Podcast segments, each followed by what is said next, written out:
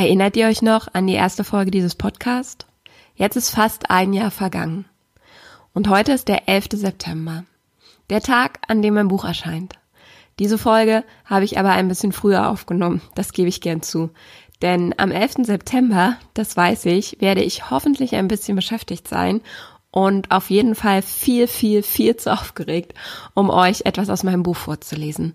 Das wollte ich aber gern tun als Abschluss des Buchprojektes und als Abschluss dieses Podcasts. Ihr könnt euch jetzt also zurücklehnen, eine Tasse Tee nehmen oder den Abwasch zu Ende machen und drei Stellen aus meinem Buch anhören. Und ich hoffe natürlich, es macht Lust auf mehr. Und jetzt geht's los.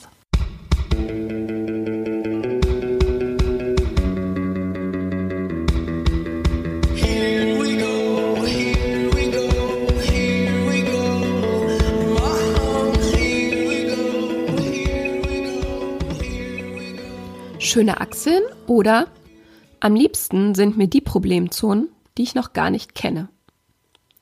Schlagen wir eine beliebige Zeitschrift auf und bilden uns ein wenig. Es gibt feines, plattes oder stumpfes Haar, zusätzlich zu kraftlos geschwächtem Haar, welches nach sofortiger Rettung verlangt. Ich sehe es bildlich vor mir, mein Haar, geschwächt am Boden. Es atmet nur noch ganz flach. Ich habe es mit dem falschen Shampoo in seinen sicheren Untergang getrieben. Den kann ich nur noch mit einem revitalisierenden Spray aufhalten, das unmittelbare Griffigkeit verleiht. Nun bin ich der Meinung, Griffigkeit ist seit Rapunzels Zeiten bei Haaren nicht mehr unbedingt vonnöten, weil der Traumprinz auch einfach klingeln kann. Aber für 15 Euro darf das Spray von mir aus natürlich gern einen Zusatznutzen aufweisen. Und um nie wieder so viel Geld ausgeben zu müssen, kehre ich, wenn dann alles wieder tippitoppi ist mit meinen Haaren, natürlich nicht zu meinem alten Shampoo zurück, sondern benutze von nun an nur noch die Pflegeserie für repariertes Haar. Ich nenne es liebevoll das Problemzonencasting. Die Schönheitsbranche ist eine der konkurrenzreichsten und profitabelsten Wirtschaftszweige weltweit. Der Herstellungsprozess ihrer Produkte macht oft nur einen Bruchteil des Verkaufspreises aus. Die zusätzlichen Euro zahlen wir für zwei Versprechen. Wir kaufen nicht nur Haarpflege, Mascara oder Parfum, wir kaufen auch Luxus und Einzigartigkeit. Eine Idee, die übrigens in Deutschland getestet wurde. Als sich L'Oreal in den 60er Jahren als erste Kosmetikfirma entschied, ihr neues Haarspray einfach zum doppelten Preis wie das Konkurrenzprodukt zu verkaufen. Einfach so, in der Hoffnung, dass es ihm Exklusivität verleihen würde. Eine damals sehr ungewöhnliche Taktik im Beauty-Bereich, die kritisch beäugt wurde und komplett aufging. Noch heute kaufen wir bei Schönheitsprodukten das Versprechen auf etwas Besonderes mit. Und wir kaufen die Lösung eines Problems. Aber in einer Branche, in der sich ständig neue Produkte behaupten müssen, ist es klug, sich auch ein wenig den eigenen Bedarf zu schaffen und nicht nur die Probleme zu lösen, die es bereits gibt. Genau hier kommt das Problemzonencasting ins Spiel. Und das geht so. Bei der Produktentwicklung und den anschließenden Marketingsitzungen dreht und wendet man eine handelsübliche Frau und schaut prüfend nach, was man schlecht reden könnte, um dann, mithilfe des neuen Produktes, alles wieder ein bisschen zu verbessern. In vielen Fällen ist der Frau ihr Problem noch gar nicht bewusst, wenn die neue Ware den Markt erreicht. Deshalb sollte man ihr den frisch entdeckten Makel zunächst genau erklären. Dabei helfen unsere Magazine und Zeitschriften gern mit. Sie leben nämlich nicht nur vom Verkaufspreis, sondern auch von den Werbeeinnahmen. Dieses Geschäftsmodell ist so einfach wie genial. Man befeuert die Unsicherheiten von Frauen, um ihnen die Lösung für das eingeredete Defizit gleich mitzuverkaufen. Babys kommen nicht auf die Welt und suchen argwöhnisch ihre Oberschenkel nach Dellen ab. Und genau mit diesen Dellen, auch bekannt als Zellulite, fing alles an. Die Erfindung der Zellulite. Die Zellulite ist das Urpferdchen bei der Erfindung der Problemzonen. Was wir Zellulite nennen, ist eine normale Reaktion der weiblichen Haut. Sie beruht auf dem Zusammenspiel der Hormone Östrogen und Progesteron. Die Bezeichnung existiert seit den 20er Jahren und sie beschreibt einfach etwas Charakteristisches am weiblichen Körper, wie sagen wir Brüste oder die Menstruation. Je nach Studie haben zwischen 85 und 98 Prozent aller Frauen Zellulite. Diese hohen Zahlen zitieren auch die Zeitschriften gern, aber nicht um Normalität zu unterstreichen, sondern um uns zu sagen, du bist nicht allein mit deinem Problem. 98 Prozent. Das ist ungefähr die gleiche Anzahl an Frauen, die voll entwickelte Brüste haben. Wir könnten uns also genauso gut dafür entscheiden, gegen unser Brustwachstum zu cremen. Es hätte den gleichen Effekt, so gut wie keinen, und die gleiche Gewinnspanne für die Unternehmen, eine ziemlich große. Wer genau den Startschuss zum Vormarsch der Zellulite in die besorgten Köpfe von Frauen gab, ist nicht ganz klar. Aber 1968 veröffentlichte die Vogue einen großen Artikel, der Zellulite erstmals als kosmetisches Problem beschrieb. Die Vogue hatte gemeinsam mit anderen Modemagazinen bereits seit den frühen 60er Jahren begonnen, sich etwas mehr um den Körper in der Kleidung zu kümmern. Man könnte überlegen, ob diese Entwicklung etwas mit den zeitgleich ansteigenden Werbebudgets für Beautyprodukte zu tun hatte, also mit viel verfügbarem Geld für die Bewerbung genau der Produkte, die dann zum perfekten Vogue-Körper verhelfen sollten. Aber das wäre vermutlich eine gemeine Unterstellung. Sicher wollte man bei der Vogue nur noch besser auf die Bedürfnisse der Leserinnen eingehen und sie einfach umfassend über ihre ganzen Probleme informieren. Nach der Vogue folgten auf jeden Fall noch viele, viele andere mit ihren Texten dem Pfad der Orangenhaut. Einige Jahre schrieben Autoren und Autorinnen in dermatologischen Fachzeitschriften noch gegen diese erfundene Krankheit an und beschrieben fleißig die anatomische Basis und hormonelle Verfasstheit dieses bei Frauen normalen Hauptbildes. Übersetzt also, das ist doch völlig normal.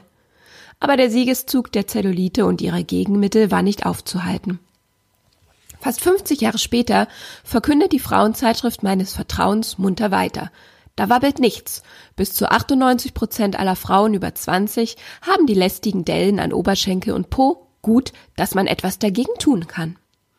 Wer die eigene Zellulite nicht auf den ersten Blick erkennt, der wird geraten, die Haut zwischen den Oberschenkeln zusammenzuschieben, bis die Dellen sichtbar werden.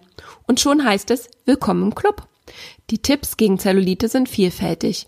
Man kann sich in Zellophanfolie einpacken, die Fettzellen mit Stromstößen erstrecken oder Kaffeesatz einmassieren. Nichts hilft natürlich so gut wie die neue Creme, die im Artikel empfohlen wird. Und über das Heft verteilt finden sich, wer hätte das gedacht, noch drei weitere Werbeanzeigen zum Thema. Nun habe ich als Leserin die Qual der Wahl. Für 20 bis 40 Euro kann ich mich mit 200 Milliliter Cremes eindecken, die mich entschlacken, meine Konturen verbessern und mir helfen, den Teufelskreis der Zellulite endlich zu durchbrechen. Da läuft es mir schon kalt den Rücken runter. Gut, dass Rettung nicht weit ist. Geheime Pflanzenextrakte und vier Patentanmeldungen auf nur eine Creme können nicht irren. Was Dermatologen noch vor einigen Jahren als unwissenschaftlich oder zumindest unnütz brandmarken wollten, wird nun also mit Pseudowissenschaft beworben. Mein persönlicher Lieblingstipp stammt aber nicht aus dem Artikel, sondern von einer Webseite. Hier wird mir geraten, mich einfach nicht stressen zu lassen, dann bleiben die Hormone auch in Balance. Mm, ja.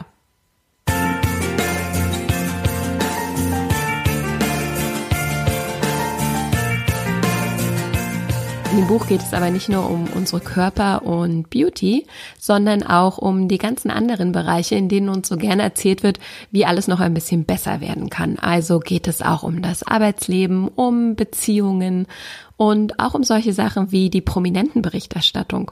Und aus dem prominenten Kapitel ist der nächste Ausschnitt. Warum Taylor Swift mit 26 dringend einen Mann braucht, während George Clooney noch mit 45 ein Schwein reichte.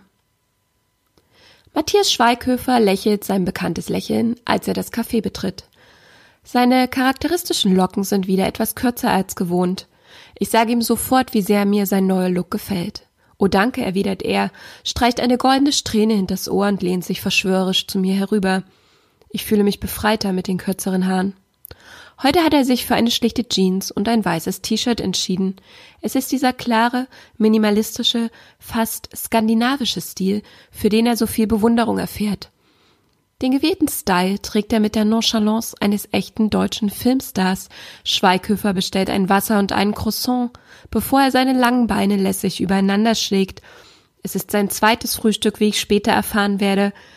Mit einem suffisanten Lächeln gibt er zu, abseits von Dreharbeiten und Fotoshootings gönne er sich ab und zu Kohlenhydrate. Während er mit mir redet, blitzen seine Augen. Das Gesicht ist ausdrucksstark, aber die ersten Falten um Augen und Mund verleihen ihm Charakter.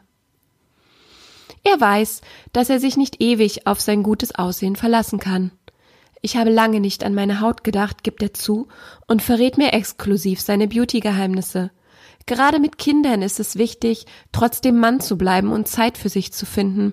Verstohlen spielt er mit seinen perfekt manikürten Fingern. Kein Ring. Über sein Liebesleben ist viel geschrieben worden, und in den kurzen Moment der Stille hinein überlege ich, vielleicht ist es da ja doch dieses unterschwellige Bedürfnis, das jeder Mann kennt, der Wunsch, aufgefangen und gehalten zu werden, der Wunsch, dass die Partnerin endlich dir eine Frage stellt. Während ich noch überlege, hat Schweighöfer zum Thema zurückgefunden. Er schwärmt von dem wunderbaren neuen Face Scrub, das er erst kürzlich entdeckt hat, und der Tagescreme, die er sich jeden Monat exklusiv vom französischen Hersteller schicken lässt.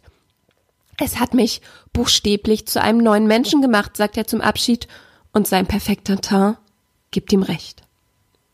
Gut, ich gestehe, dieses Interview mit Matthias Schweighöfer gab es nie. Keine große Überraschung, oder? Irgendetwas schien hier ganz und gar nicht zu stimmen.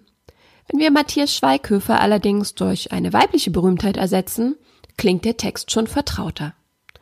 Wenn wir von Prominenten lesen, geht es meistens um wer mit wem, um Gewicht und Kleidergrößen oder wem steht es besser, Kate Moss punktete bei der Parfumpremiere mit den wichtigsten Zutaten der Saison, einer schmalen Taille und Leopardenmuster.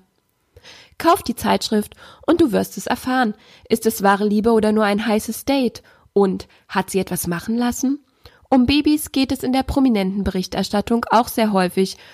Um eine Menge Babys, um eingebildete und ein paar wirkliche. Auf jeden Fall sind in den Zeitschriften überall eine Menge Frauen drauf und auch drin. Es geht seltener um prominente Menschen, es geht um prominente Frauen.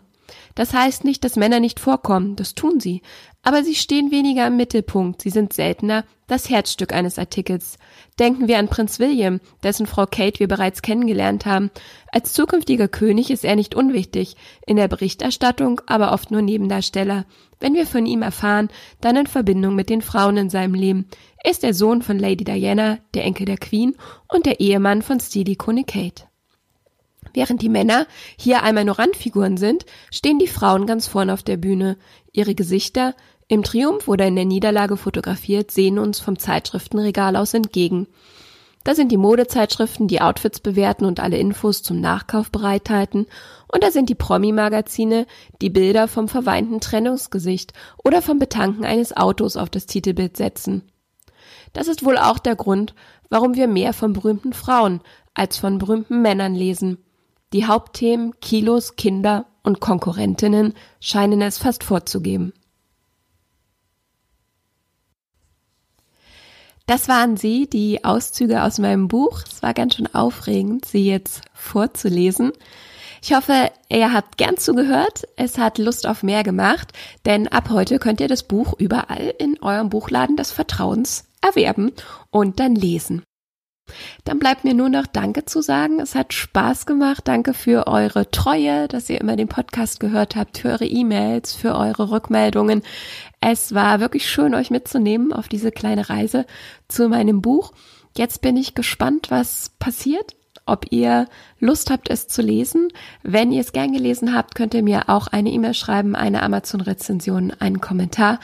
Ich freue mich drauf und sage jetzt erstmal alles Gute, viele Grüße, eure Corinne.